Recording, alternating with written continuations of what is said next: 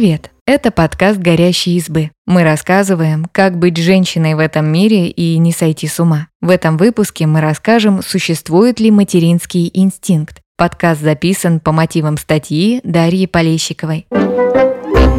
Растить детей не так-то просто. Приходится вставать по ночам, бросать собственные дела по первому требованию малыша и терпеть другие неудобства. Женщинам при этом часто говорят, что детей им помогает воспитывать материнский инстинкт. Разбираемся, существует ли на самом деле этот загадочный материнский инстинкт.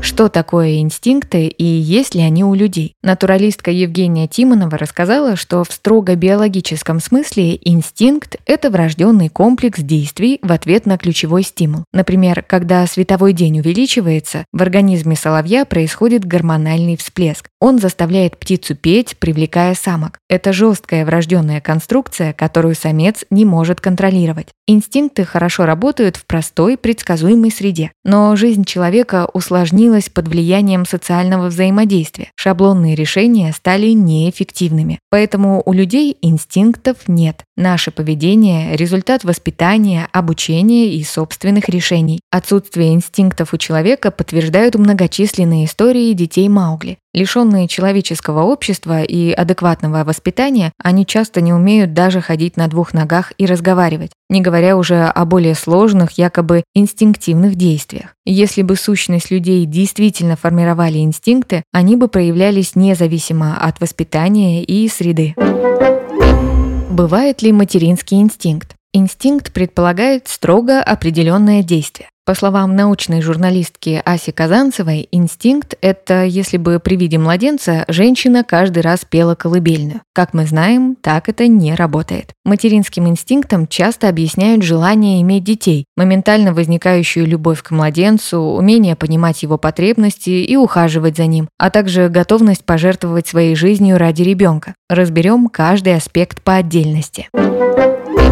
Желание иметь детей. Если бы желание иметь детей было инстинктом, оно включалось бы в ответ на определенный внешний стимул. Например, женщины заводили бы нового ребенка каждые три года. Этого не происходит. Более того, опросы общественного мнения показывают, что люди часто принимают решение завести детей рационально, например, оценив свой достаток, здоровье и карьерные перспективы. Некоторые женщины осознанно отказываются от материнства. Значит, это личный выбор, а не навязанное природой действие моментально возникающая любовь к ребенку. Считается, что любовь к ребенку должна проснуться сразу. Но на деле бывает по-разному. Исследование 2018 года показало, что большинство мам начинают чувствовать привязанность к малышу в течение недели после родов. Некоторым может потребоваться несколько месяцев, и это тоже нормально. Часто полюбить малыша с первого взгляда мешает неуверенность в себе, несоответствие ожиданий действительности и травмирующий опыт родов. Вера в материнский инстинкт только усугубляет ситуацию и мешает женщине освоиться в новой роли.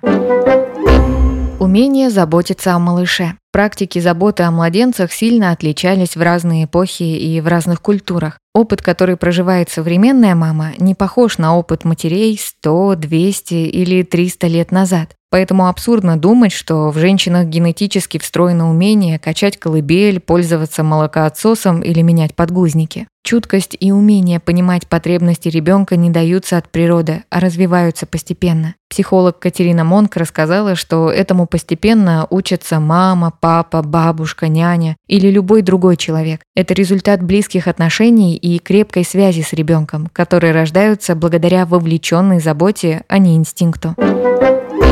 Готовность пожертвовать жизнью за ребенка. Натуралистка Евгения Тимонова рассказывает, что с точки зрения биологии жертвовать жизнью ради ребенка нерационально. Во-первых, детей может быть много. Жертвуя собой ради одного, мать подвергает опасности остальных. Во-вторых, долгое время уровень младенческой смертности был настолько высок, что маленьких детей не считали ценностью. Было неясно, смогут ли они вырасти до фертильного и работоспособного возраста. С этой точки зрения взрослый человек важнее и ценнее. Получается, что идея отдать жизнь за ребенка не материнский инстинкт, а социальный конструкт, то есть навязанная обществом модель поведения.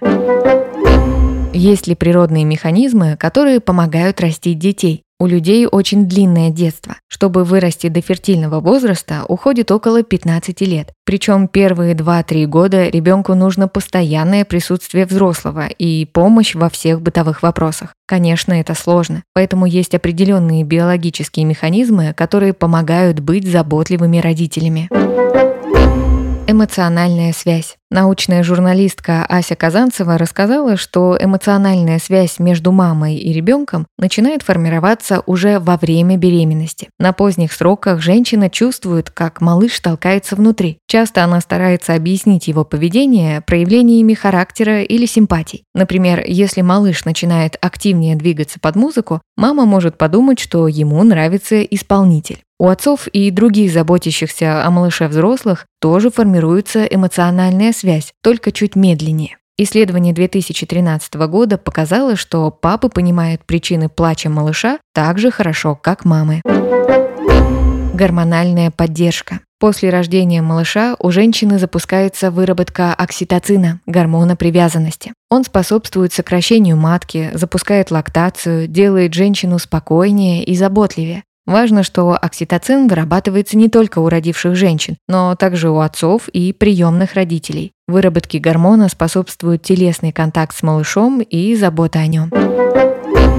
Формула умиления. У людей есть предрасположенность умиляться младенцам. Это выгодно с точки зрения эволюции, потому что побуждает вовлеченно заботиться о детях. Этолог Конрад Лоренс сформулировал теорию детской схемы. Так он назвал внешние черты младенцев. Круглое лицо, большую голову и глаза, неловкие движения. Этот набор обычно вызывает у взрослых умиление. Интересно, что такие черты присущи большинству маленьких животных. Именно поэтому котята и щенки тоже кажутся нам милыми.